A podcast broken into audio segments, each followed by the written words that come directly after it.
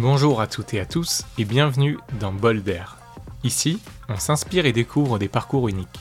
Des pâtissiers, des chefs, des restaurateurs, des artisans, des passionnés dont le seul but est de nous offrir une pause gourmande ou plutôt un bol d'air dans notre journée. Leur point commun, l'expatriation. Dans ce podcast, nous revenons sur leurs aventures et leurs voyages, sur leurs défis et succès, et bien sûr sur leur passion pour la gastronomie.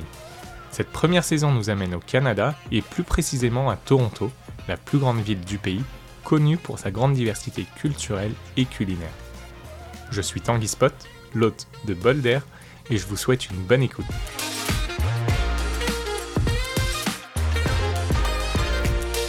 Salut Morgane Salut Tanguy, Ça va? Ça va et toi? Ça va, ça va, merci. Je suis très content de te recevoir aujourd'hui. Euh, on a plein de sujets passionnants à aborder ensemble, de ton enfance à ton expatriation au Canada en passant par Londres, le Mexique. Euh, on va aborder tout ça, mais on va aussi euh, revenir sur tes passions, ce qui t'inspire dans la vie. En tout cas, euh, merci d'avoir pris ce temps avec moi. Et avant de commencer, première question pour toi. Quand tu veux faire une pause, quand tu veux prendre un bol d'air, qu'est-ce que tu fais? Quand je veux faire une pause, prendre un bol d'air, qu'est-ce que je fais? Généralement, je vais faire du vélo. Du vélo Je vais faire du vélo et à Toronto, euh, c'est sur le lac. Très bien. Euh, J'aime bien commencer par euh, demander une question simple pour connaître ton enfance. Du coup, est-ce que tu peux m'en dire plus sur ton environnement? Où est-ce que tu as grandi? Je crois que c'est à Bourges.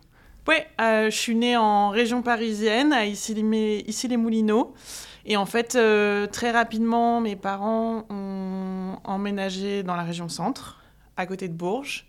Euh, j'ai grandi, euh, j'avais un an, donc euh, j'ai vraiment grandi toute mon enfance et dans la région centre.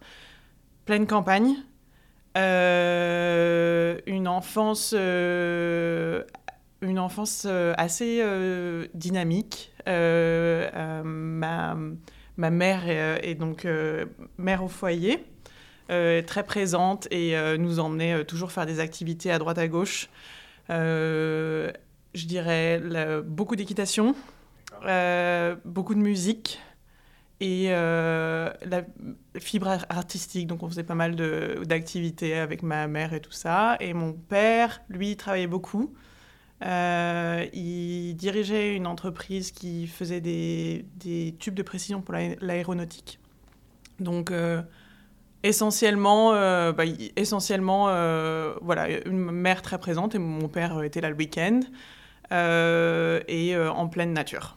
Ouais. C'est vraiment, euh, je dirais que c'est ça euh, Et tu, mon dis- enfance. ouais. tu disais nous parce que tu as des frères et sœurs? Oui, euh, j'ai deux frères et une sœur. Euh, j'ai un grand frère euh, qui est euh, donc un grand demi-frère qui lui a fait euh, toute son enfance à Paris mais qu'on voyait le week-end et ensuite euh, une petite sœur, un petit frère. D'accord. Et euh, musique? Tu jouais d'un instrument Tu chantais Ouais, euh, flûte traversière. Euh, j'ai commencé euh, assez jeune et j'en ai fait jusqu'à mes 18 ans. Et, et ouais, ça a, été, ça en fait qui m'a suivi. J'ai fait un, lycée avec option théâtre et musique. Et donc j'ai aussi fait euh, l'option musique avec flûte Ok. traversière. euh, voilà. Et ensuite, tu euh, fais tes études à, à Bourges, dans la région centre toujours, et tu remontes à Paris? Ou comment ça se passe? Non, alors euh, après le lycée, en fait à Bourges, c'est quand même une petite ville. Euh, au niveau des études, il n'y a pas beaucoup, beaucoup d'options. Euh, généralement, les gens qui. Enfin, après le lycée, quand tu habites dans la région, tu vas soit à Paris, Tours, qui est une des villes les plus proches, ou Lyon. Et en fait, moi, je suis partie à Lyon et j'ai fait une école de commerce international. Euh, donc, c'était un bachelor. Et c'est pendant ces, ces études-là où j'ai commencé à pas mal voyager. Euh, je suis partie, la- à la fin de ma première année, euh, mon niveau d'anglais était quand même assez catastrophique pour faire une école de commerce international. Et, euh, et il fallait vraiment que je travaille dessus. Et donc, c'est là où je suis partie au Canada pour la première fois. Et, euh, et je suis allée à Prince Edward County, euh, donc à deux heures de Toronto. Euh, et j'ai passé un été donc à la comté du Prince-Édouard. Euh, et j'ai travaillé dans une ferme. Euh, ça s'appelle le woofing, où on travaille dans les, f- euh, gratuitement et en échange on est logé nourri. Ouais.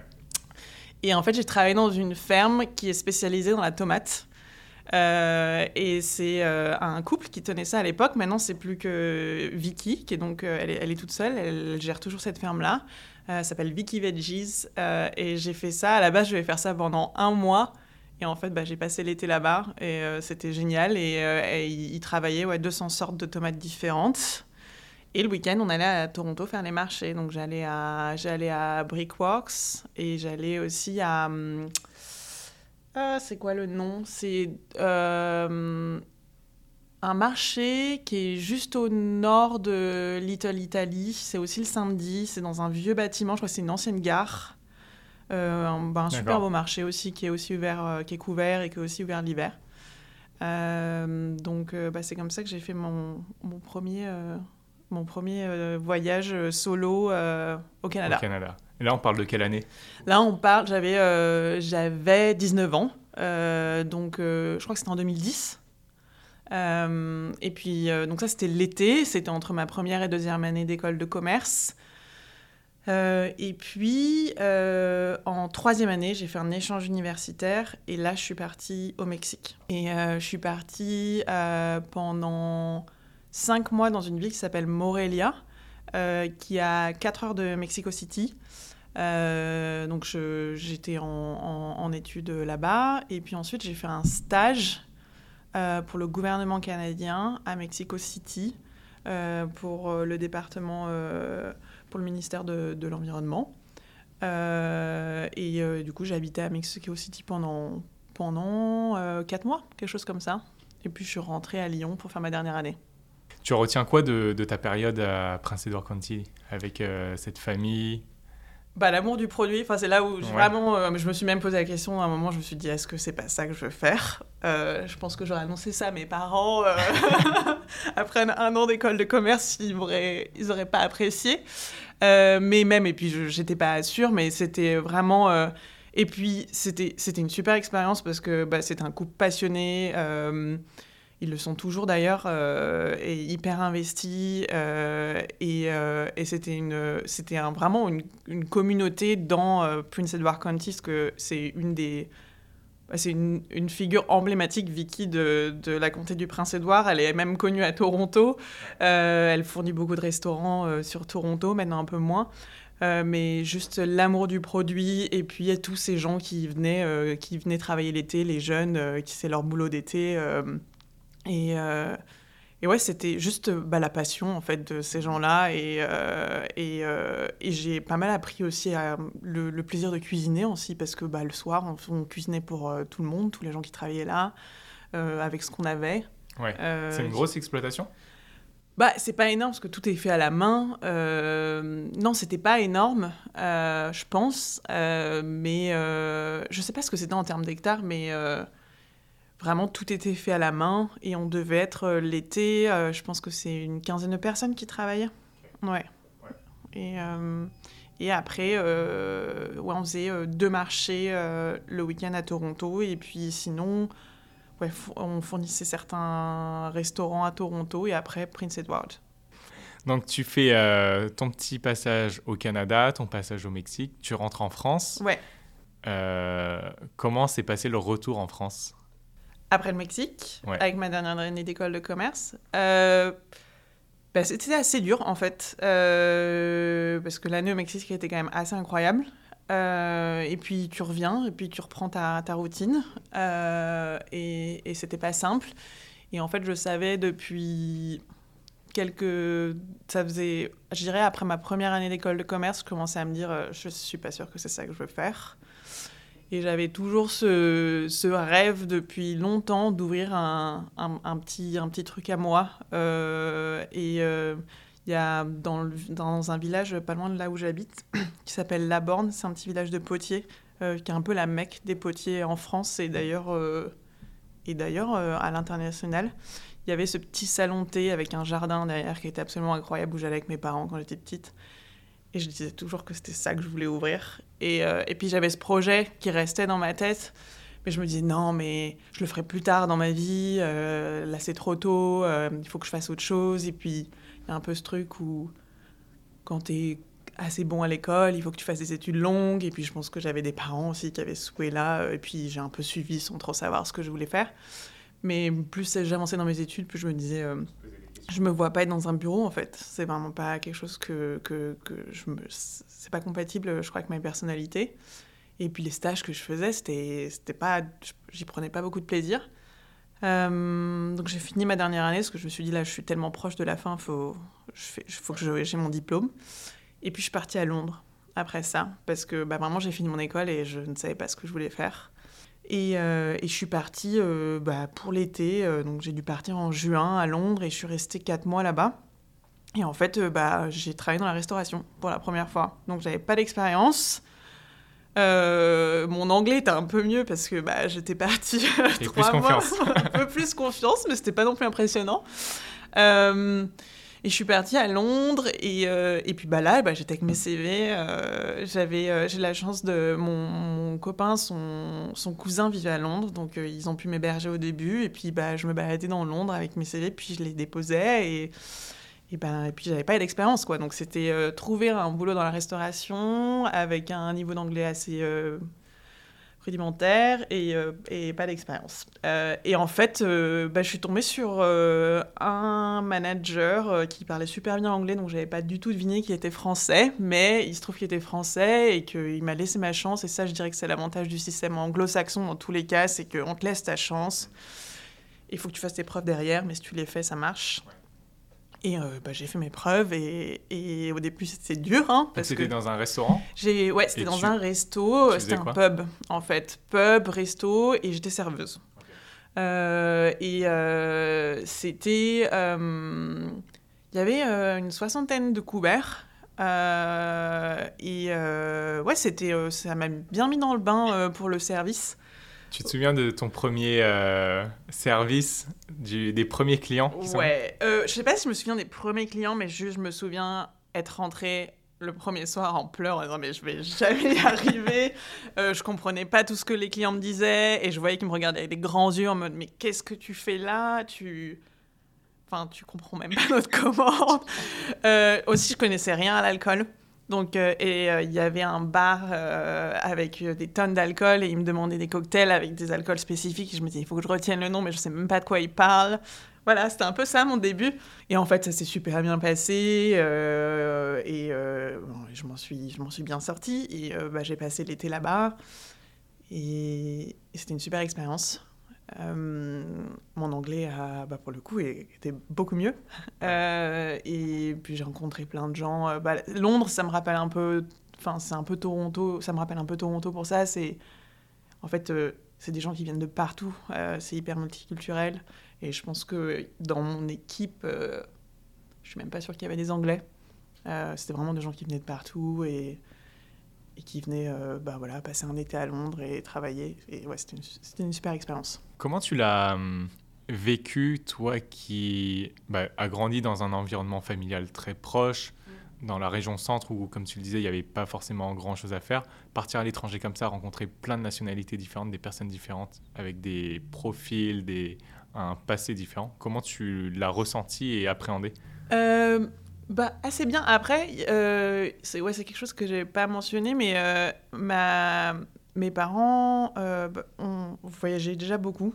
Mon père pour son travail et ma mère a toujours voyagé, elle a fait de l'humanitaire, elle a vécu à l'étranger aussi beaucoup. Et dès qu'on a pu, on a commencé à voyager en famille. Euh, donc on sortait quand même de notre, euh, de notre campagne et, euh, on allait voyager à l'étranger. On est parti à Cuba, je suis partie en Mongolie, en Thaïlande, bah, tout ça avec eux. Et après, c'est très différent de voyager seul, mais ça m'a... Bah, ça m'a j'ai adoré en fait t'apprends énormément sur, sur sur tout sur toi sur sur ton pays aussi en fait tu je pense que tout le monde devrait partir euh, de son pays un temps et se rendre compte que est, en tant que Français, on a ce besoin de... On est très critique, surtout sur notre pays. Et en fait, euh, en voyageant, on se rend compte que bon, on a beaucoup de chance. On a beaucoup de chance et, euh, et, et, ouais, on apprend, enfin, juste on apprend énormément sur tout. Avec toutes ces expériences, qu'est-ce qui est important pour toi aujourd'hui? Le contact humain, en fait. Euh, c'est vrai que je me rends compte, euh, j'imagine, avec tous ces voyages, ce que j'ai appris, c'est l'échange en, en fonction des, des différentes cultures, comment la flexibilité, l'écoute et l'ouverture d'esprit, j'imagine. Ouais. Et euh, ça, je me rends compte que c'est extrêmement important, euh, surtout dans un travail euh, quand tu dois manager des gens et quand tu travailles en équipe, en fait, en général. Ouais. Et pendant ces voyages, est-ce que tu as eu peur? Il y a eu des moments où tu as eu peur, tu as douté de toi, de... ou peur en général d'ailleurs? J'ai eu, j'ai eu peur quand j'ai eu des problèmes de santé, parce qu'avoir même des trucs qui pourraient être un peu banal euh, dans ton pays, quand tu as des problèmes de santé, c'est assez euh, déstabilisant euh, quand tu dois régler ça seul, que tu connais pas le système de santé. ça me l'a même fait un peu au début ici, alors que c'est quand même assez similaire au système français. mais sinon, sinon, non, j'ai pas eu tant de peur que ça. Euh, je pense que j'étais bien entourée, j'avais rencontré les bonnes personnes euh, dans la majorité de mes voyages. Euh, au Canada, ouais, au Canada, quand je suis arrivée, mes premières journées, j'étais terrifiée, honnêtement, parce que j'étais là, mais je ne peux pas communiquer. je me sentais comme un enfant de 4 ans dans un corps d'une personne de 19 ans, mais je me sentais assez ridicule. Euh, mais euh, Vicky et Tim m'ont pris direct sous leur aile et l'équipe avec qui je travaillais là-bas aussi. Et donc je, très vite, vois, j'ai été euh, bien entourée. Et je dirais que c'est pareil à Londres avec l'équipe. En fait, on est vachement, beaucoup plus tourné vers les autres quand on voyage seul. Et t'as pas le choix. T'as pas le choix, c'est de la survie. et je pense que j'ai eu de la chance d'avoir ben, très vite de trouver les bonnes personnes. Et au Mexique, c'était pareil. Je, je, me suis fait une super bonne d'amis. Et, du coup, très rapidement, euh, je me suis sentie à l'aise en sécurité. Ouais. Hum, là-dessus, du coup, euh, je vois que le voyage, c'est une grande passion pour toi. On a parlé un peu de musique, euh, mais la culture, j'ai l'impression que ça occupe une place importante dans ta vie. Tu peux m'en dire plus là-dessus? Ouais, ben, je pense que pour le coup, ça a commencé dès mon enfance. c'est quelque chose d'assez important dans ma famille.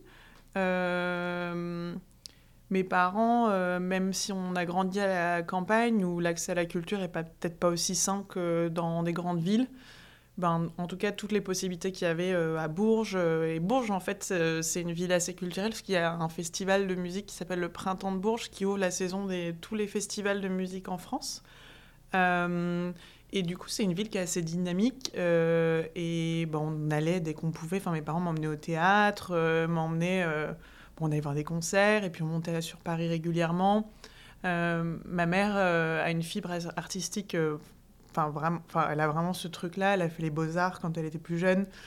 et c'est quelque chose qu'elle nous a vraiment transmis. La musique hyper importante pour elle, pour mon père aussi. et c'est vraiment quelque chose qu'ils nous ont transmis. le goût aussi de, des, du beau, enfin des belles choses, du décor. Euh, il y avait toujours, euh, il y a toujours chez moi, euh, en fonction des saisons, des décors dans ma maison. ma maman est alsacienne et il y a cette culture en Alsace où avec Noël et même le, juste le, le beau, le beau, être bien chez soi et tout ça. Et c'est quelque chose qui a été, qui nous ont transmis. Et ensuite, bah, au lycée, j'ai fait le, une option théâtre, option musique, et je pense que ça m'a un peu guidée euh, enfin, ça m'a guidée au fur et à mesure euh, de ma, enfin, tout au long de ma vie. Et puis euh, après, bah, c'est vrai que mon entourage, mes amis au lycée, bah, on avait ce même centre d'intérêt-là, puisqu'on est dans un lycée à fibre bah, artistique. puis j'ai grandi avec la French Touch. et ça, c'est, bah, j'ai grandi vraiment, on avait ce truc dans toute notre bande de musique électronique. Et j'avais pas mal de copains qui étaient qui commençait à monter des, des projets euh, de, d'événements à Bourges, tout, enfin, pour la musique électronique. Puis il y avait ce festival du Printemps de Bourges qui est... Enfin, vraiment, j'ai grandi avec ce festival. Je travaillais sur ce festival chaque année. Et puis, en fait, j'ai continué à faire ça quand je suis allée dans d'autres villes, ou euh, à sortir beaucoup, à faire beaucoup de festivals. Et c'est quelque chose, euh, en arrivant à Toronto, c'est un des premiers trucs que j'ai regardé. Après, il y a eu le Covid, donc c'est un peu... ça, ça m'a... Je sors beaucoup moins. puis Ça nous a calmé. Ça, ça, ça m'a calmé, puis, puis je vieillis, j'imagine. Euh, mais ça a toujours été euh, quelque chose que j'ai recherché euh, dans, les, dans les pays, les villes où j'ai habité. la musique, c'est vraiment important et c'est quelque chose. Enfin, Toronto, c'est super pour ça aussi. On a vraiment de la chance. Et, et, ouais, de mes 18 ans à bah, jusqu'à que je sois partie de, de, Paris là, pour venir au Canada, on faisait des festivals de musique vraiment chaque été. C'est vraiment quelque chose qu'on partageait avec mes amis. Euh, j'ai travaillé aussi dans un, coffee shop à Paris. Euh, c'était un, des premiers euh, cafés dans, dans, le quartier de Belleville. Et, et, je pense qu'il y avait une demande, il y avait une demande assez importante pour les coffee shops dans ce quartier-là, mais c'était pas à la, quand, la vague des coffee shops a ouvert, c'était plus le long du canal Saint-Martin, les, quartiers un peu plus euh, centraux et, trendy. Et Belleville, c'était un des premiers dans, ce quartier-là. Euh, et, en fait, il y a énormément d'artistes euh, qui habitent dans ce coin-là. Et, et, en fait, ça m'a aussi. J'ai continué à baigner là-dedans, des clients réguliers qui travaillent dans le milieu de la musique. Les propriétaires de ce café étaient tous les deux aussi, avaient un pied dans la musique. Euh, et, puis là, alors là, ça m'a ouvert encore euh, plein de portes euh, sur Paris. avoir des connexions comme ça dans la musique, ben, ça, ça a encore amplifié tout ça. Tu as le souvenir d'un artiste, d'une œuvre, d'une chanson qui t'a marqué quand tu plus jeune?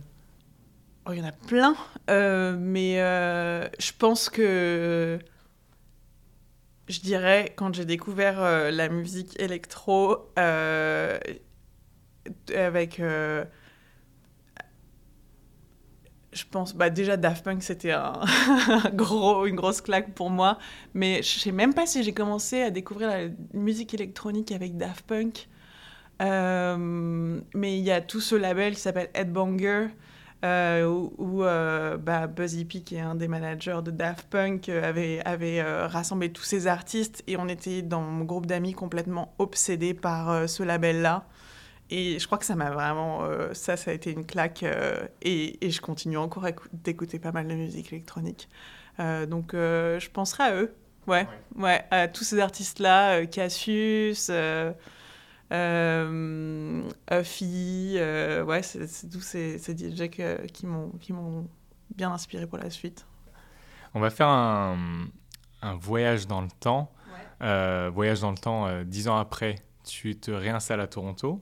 C'est 2020 Ouais, ouais, c'est ça, ouais. Euh, ouais, exactement, c'est ça. Ouais. Pourquoi Toronto euh, Et dans quelles circonstances tu es, euh, circonstances tu es arrivé? Alors, ça faisait 7 ans que j'habitais à Paris avec mon copain. J'avais très envie de... Je commençais à être prête à vouloir partir de Paris. et on n'arrivait pas à savoir où on aimerait vivre euh, autre part qu'à Paris, en France. Euh, Lui, il vient de Paris? Non, il vient de on s'est rencontrés au lycée, donc il vient de, la... de, Bourges aussi. Euh, et lui, pour le coup, avait pas beaucoup vécu à l'étranger, ou ne l'avait même jamais vécu à l'étranger, c'était quelque chose qu'il avait envie de faire.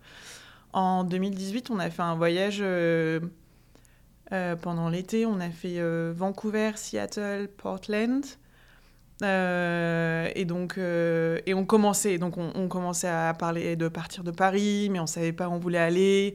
On commençait à évoquer l'étranger. moi, j'avais évoqué le Canada parce que bah, j'étais déjà allée, j'avais beaucoup aimé, et aussi je me suis dit que ça pouvait, ça pouvait être une une destination qui facile pour nos deux métiers. Euh, mais euh, lui n'y était jamais allé. Donc on est allé à Vancouver, j'avais jamais fait la côte ouest. Euh, on a vraiment bien aimé. on s'est dit, ça fait loin. le, mode de vie à Vancouver est quand même très différent du mode de vie parisien. Donc on s'est dit, bon, bah, si on pense à. Donc si on veut pas être en France, où est-ce qu'on irait? Le Canada, ok. Et après, on a fait un peu par élimination Montréal, mais est-ce qu'on veut parler français? Euh, moi, j'avais adoré Montréal, je me voyais bien y retourner. Mais ensuite, en discutant avec des gens, euh, on nous a parlé de, Toronto, comment ça avait évolué, etc. Euh, pour le cinéma, donc qui est le métier de mon conjoint travaille dans le cinéma, il se passe beaucoup de choses à Toronto. Et la scène de la boulangerie, pâtisserie à Toronto est en pleine effervescence. Donc, c'est comme ça qu'on a pris la décision de venir à Toronto. Comment s'est passée ton intégration alors à Toronto, ton installation le fait de tout reconstruire ou trouver euh, des repères, euh, s'adapter à un nouvel environnement, trouver un logement aussi, c'est des questions simples, mais euh, quand tu viens et que tu débarques, tu connais personne et que tu as zéro repère, c'est pas facile. Ouais, c'est pas facile.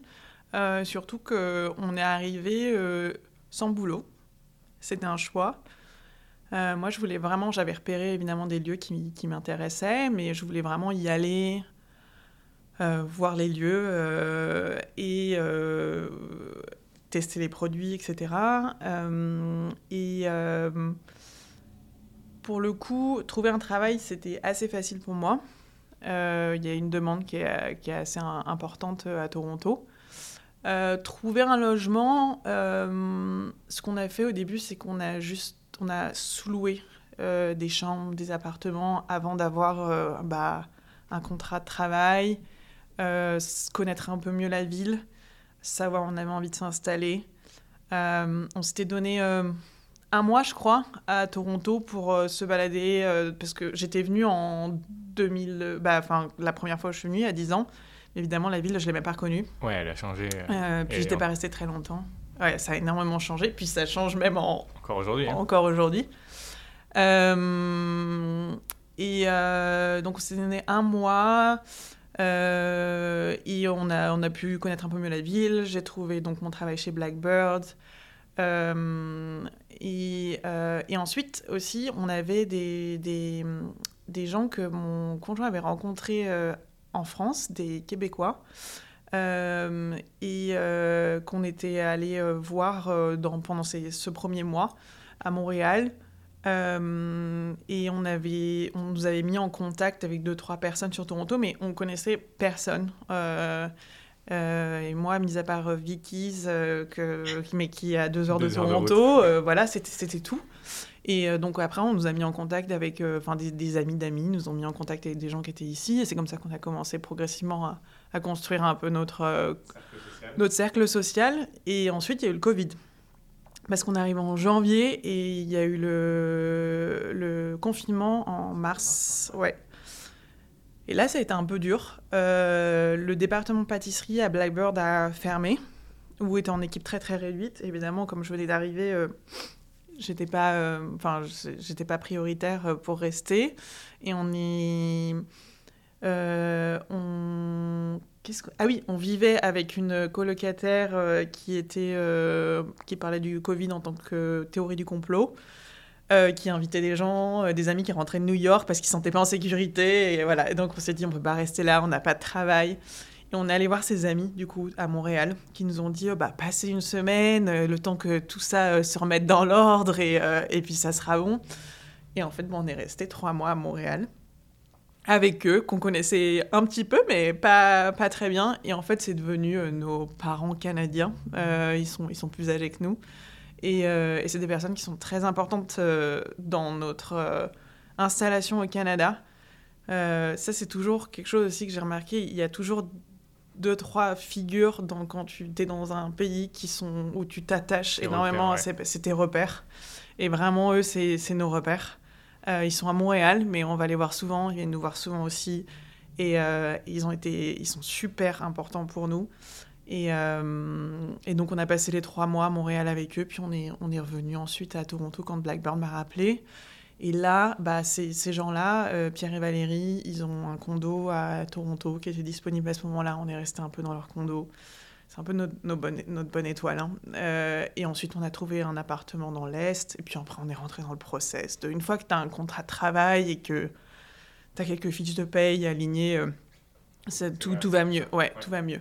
Euh, mais le, le Covid, et on a, moi j'ai mis beaucoup de temps à m'approprier la ville parce que parce qu'en fait pendant, je dirais que presque pendant deux ans, j'ai trouvé que Toronto c'était une ville fantôme. Ouais. Tout a fermé. Je, ne sais plus quand est-ce que tu es arrivé, mais... Euh... en 2018. Ok. Ouais. Donc j'ai connu le Toronto euh, avant, Covid, ouais. pendant, et après, effectivement, c'est euh, le jour et la nuit. Ouais. Et il y a beaucoup de commerces qui ont fermé, il y a beaucoup de bars et de boîtes de nuit qui ont fermé aussi. Mhm. Donc, toute façon, avec l'âge, Oui. ouais, je pense qu'il y a ça aussi. Mais euh, on, on- on sort un peu moins, c'est sûr. Ouais, mais c'est vrai que j'ai eu beaucoup de mal aussi. Je, je me suis vraiment euh, reposée sur ce que les gens me disaient en disant Tu vas voir, Toronto, l'été, C'est incroyable, c'est trop dynamique, il y a des festivals tout le temps, où il y a des choses qui se passent tout le temps. Et vraiment, je commençais par douter. euh, de ce que me disaient les gens en me disant mais je vois pas de quoi vous parlez et c'est et c'est une ville en plus qui tu- j'ai l'impression que je continue chaque jour de découvrir Toronto. C'est pas des codes auxquels on est habitué. Et il y a des lieux qui maintenant où j'adore aller, mais où je passais devant tout le temps et que je repérais pas. Et tu redécouvres euh, je la ville. redécouvre. Ouais. Ouais. Et euh, donc je dirais que ça fait un an et demi où je me dis, euh, ok, c'est vraiment, enfin, c'est vraiment, je kiffe. ouais. Ouais. Ça a mis du temps. Tu as, mentionné plusieurs fois Blackbird. Pour les gens qui connaissent ça, Blackbird, qu'est-ce que c'est? Et euh, bah, tu peux nous raconter un peu ce que tu fais là-bas? Ouais. Euh, Blackbird, c'est euh, une boulangerie qui a ouvert euh, il y a 11 ans maintenant. Euh, à la base, il y avait, c'était juste une boulangerie à Kensington Market. Maintenant, ils ont une deuxième boulangerie dans l'Est, à Leslieville. Euh, c'était une des premières boulangeries à Toronto à faire euh, du pain au levain, euh, à faire euh, des produits euh, artisanaux euh, de qualité. Euh, et euh, en termes de viennoiserie, je ne sais pas trop ce qu'il y avait il y a 11 ans, mais je sais que le pain au levain, c'était, euh, il y en avait pas, il y avait très peu de concurrence euh, à ce moment-là à Toronto. Et, euh, Simon, qui est donc le fondateur de Blackbird, il était chef avant. Et donc il a un gros réseau euh, bah, dans le milieu de la, restauration à Toronto. Et donc il a aussi très rapidement envahi le marché euh, de son pain au levain dans les restaurants. Et c'est ce qui a fait que c'est une boulangerie qui a, qui a une renommée euh, à Toronto euh, assez rapide parce que bah, y avait une demande. En fait, il y avait une demande. Il y avait vraiment euh, et les restaurants. Enfin, j'ai l'impression que la scène, la scène de la de la, la restauration à Toronto ces 10-15 dernières années a juste explosé. Et et donc, euh, moi, j'ai commencé. euh, bah, c'est le premier, le premier job que j'ai eu à, à Toronto. Et puis, bah, je suis jamais partie. Euh, et euh, je suis arrivée en tant que pâtissière. Et ça fait maintenant deux ans que je suis chef pâtissière euh, à Blackbird. On on n'est pas revenu sur le sujet, mais du coup, après tes études, tu n'as jamais travaillé dans, dans les bureaux, du coup. Oui, c'est vrai qu'on a loupé cette. Euh, bah oui, en fait, quand je suis partie à Londres et que j'ai travaillé dans la restauration, bah, je suis rentrée à Paris et, euh, et j'ai continué de travailler dans la restauration. Euh, j'ai travaillé, euh, j'avais, j'ai découvert aussi. C'était à quelle période? Bah, quand, quand je faisais déjà mes études d'école de commerce, j'allais beaucoup à Londres. avec mon, mon conjoint qui son, cousin donc vivait là-bas on y allait souvent et on a découvert la scène des coffee shops c'était une nouvelle donc ça ça se reconnectait avec ce salon de thé dans, dans ce village de potiers qui me faisait rêver je me disais mais c'est génial et moi j'aimais pas le café mais là je me suis rendu compte qu'en fait bah si j'aime le café parce qu'il est bon Euh, et juste l'univers il y a un espèce dans ces lieux il y a un truc euh, unique et, euh, et du coup, quand je suis rentrée de Londres, je me suis dit, mais en fait, je veux travailler dans un coffee shop. Et donc, j'ai travaillé, j'ai travaillé trois mois au départ dans un petit coffee shop dans le 11e. Euh, et puis ensuite, je suis partie dans ce café à Belleville, du coup, pendant deux ans et demi. où J'ai commencé en tant que barista. Donc, c'était vraiment un café qui venait d'ouvrir. J'étais leur, première em- leur premier employé. Et ça, ils ont cartonné. Et du coup, euh, au départ, j'ai commencé en tant que barista, puis ensuite, je suis passée en cuisine. Et en fait, c'est comme, ça que j'ai commencé à, à rentrer euh, dans, à découvrir ce milieu-là, et je me suis rendu compte que c'est quelque chose que je voulais continuer de faire, mais qu'il fallait que je, je peut-être que je fasse une formation pour, euh, pour euh, approfondir mes, mes compétences euh, en pâtisserie, boulangerie, même cuisine. Et justement, je Ouais. vais te couper. Je vais te montrer une photo ok, et tu vas me dire ce que ça t'évoque. ça marche. Parce que tu parlais justement de cette formation. Oui, ouais, bah, c'est quand j'étais que- diplômée euh, à l'école Ferrandi. Donc, est-ce Ouais. que tu peux décrire la photo pour. euh, Ouais, alors bah, c'est toute ma promo. Euh, on est tous habillés bah, en tenue de pâtissier.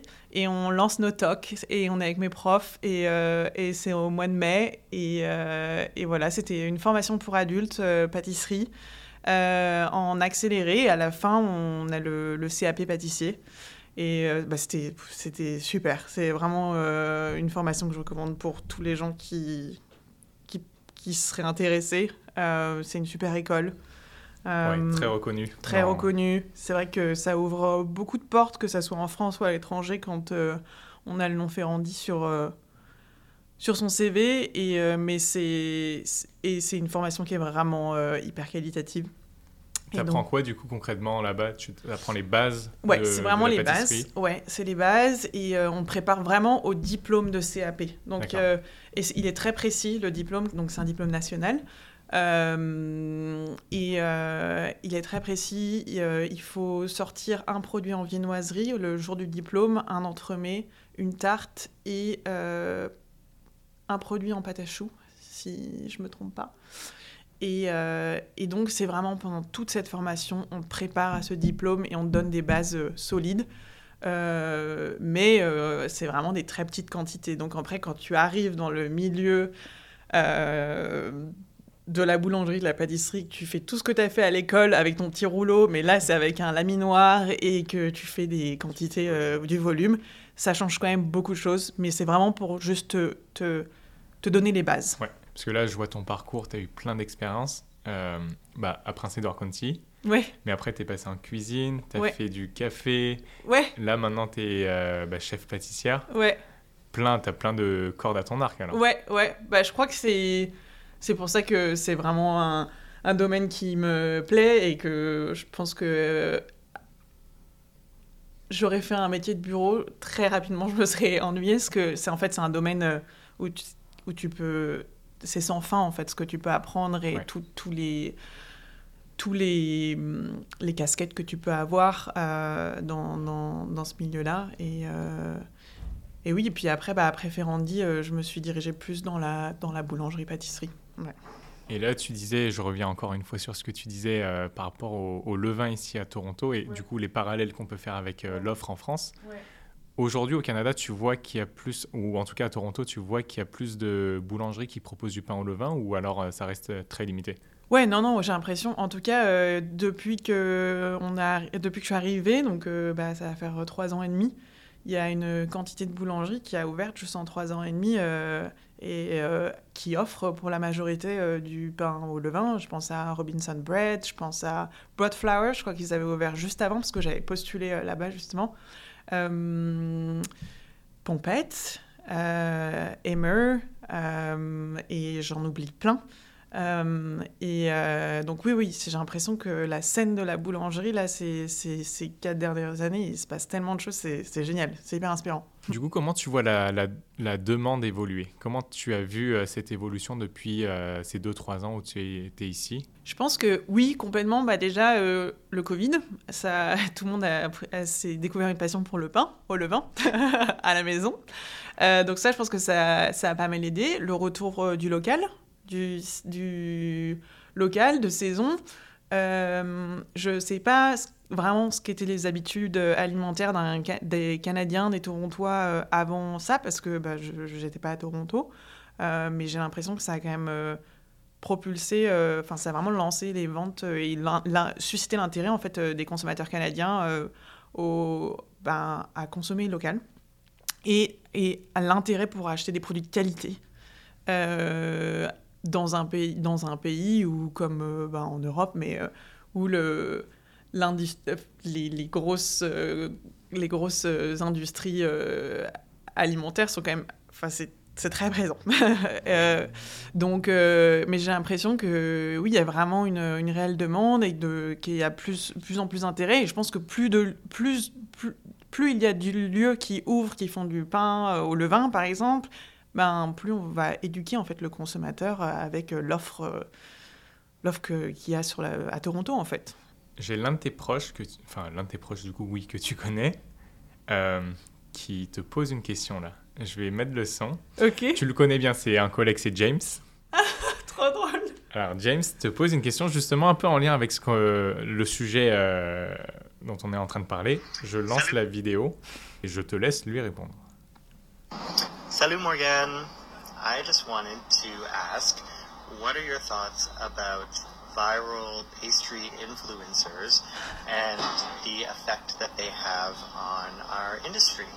Is there anybody that you particularly admire, uh, and how has their work affected yours? Merci. ah, James.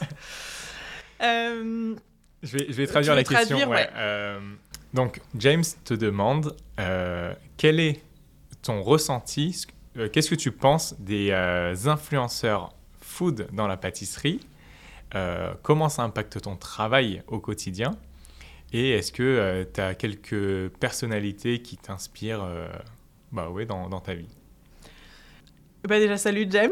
Euh, donc James, euh, on travaille ensemble depuis trois ans à Blackbird. Euh, c'est mon second et je- j'adore travailler avec lui et je suis ravie que ce soit lui que tu choisi.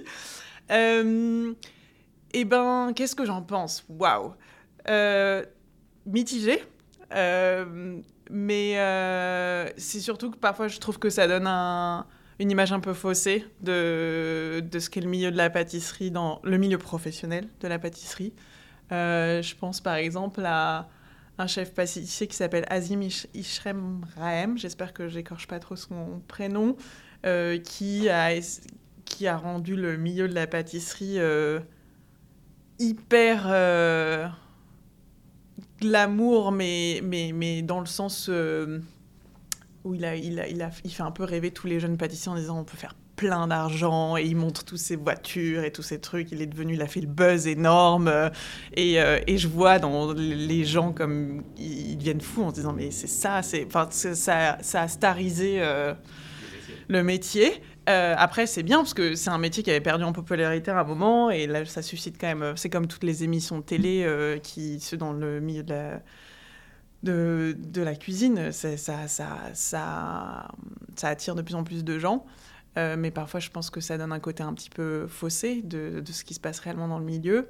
Parce qu'ils Euh. montrent pas les dessous du coup, Ouais, c'est monte pas les dessous, c'est juste euh, toute la partie euh, avec les paillettes. les paillettes.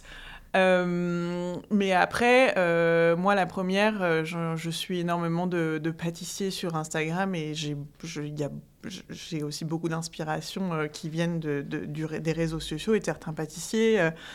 Il y a une, une, pâtissière, par exemple, euh, mais qui a, sa, enfin, qui a sa boulangerie, etc. Enfin, c'est professionnel, qui s'appelle Darcy Bake. Euh, Je suis obsédée avec tout ce qu'elle fait. Elle est à Édimbourg et et ça m'inspire euh, tous les jours. Et je pense qu'entre pâtissiers qui sont sur les réseaux sociaux, il y a quand même, on s'inspire beaucoup de tous ces influences. Je- du coup, je sais pas si c'est des influenceurs, s'ils travaillent en tant que, en tant que pâtissier. Je sais pas si James parlait plus des gens qui, qui, qui étaient pâtissiers, euh, pâtissiers chez eux ou qui font du contenu. Ou, euh, Je te laisserai lui demander demain. Ouais, mais euh, parce que mais et puis après je pense que il doit aussi parler peut-être de Cédric Grolet parce qu'on en rigole souvent de toutes ces vidéos où bah, il est extrêmement talentueux c'est sûr qu'il est hyper inspirant mais à chaque fois de le voir faire euh, des cakes euh, ou des gâteaux euh, complètement disproportionnés et d'en manger juste une petite cuillère et de enfin c'est devenu un espèce de ouais ça a pris des proportions énormes. Donc euh, je, je, je, sais, je sais pas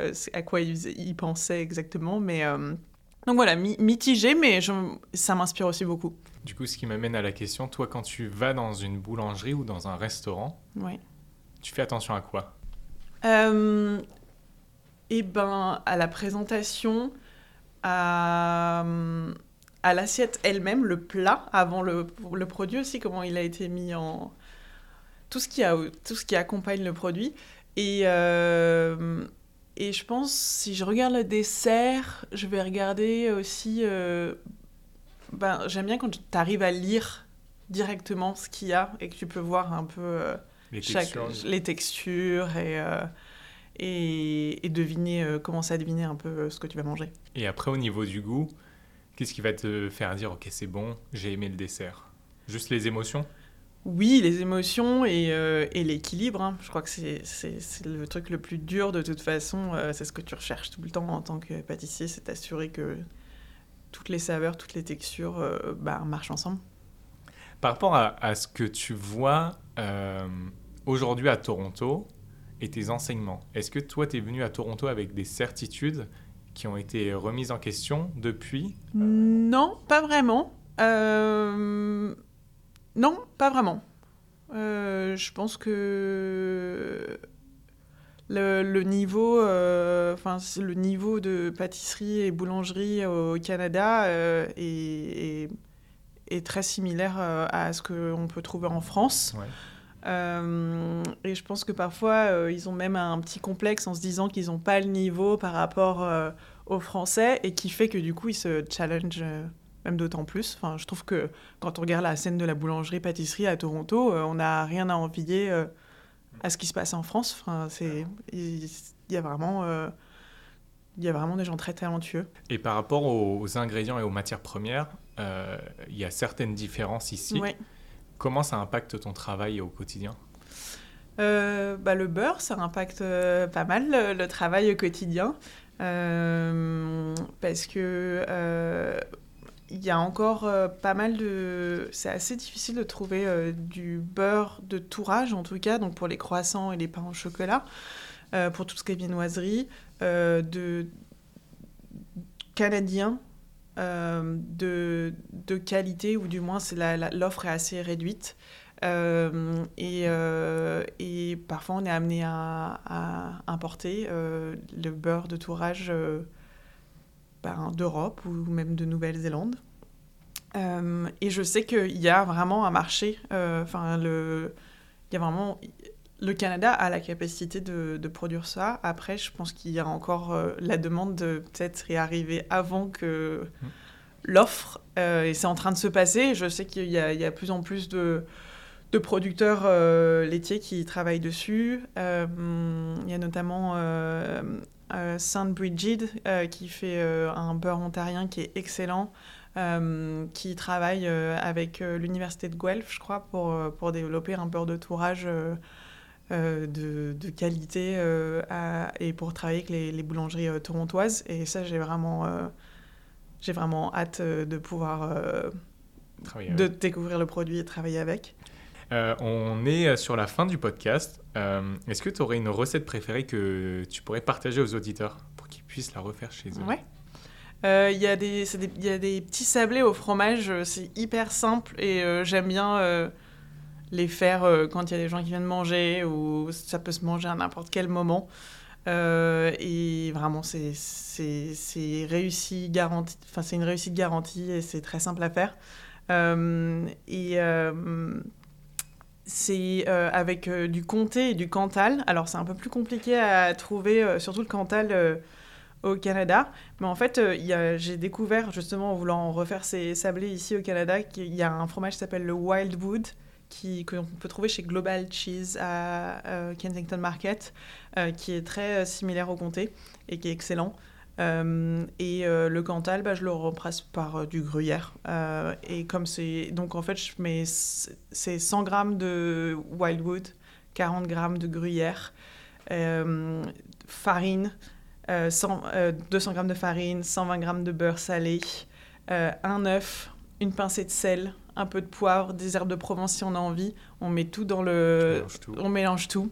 Euh, comme c'est des petits biscuits, c'est presque, c'est assez euh, feuilleté. Euh, le beurre, on, on le met un peu au congélateur, on le râpe, et comme ça, on met les morceaux de beurre, on mixe tout rapidement dans un robot coupe ou euh, dans, même à la main, euh, on sable à la main.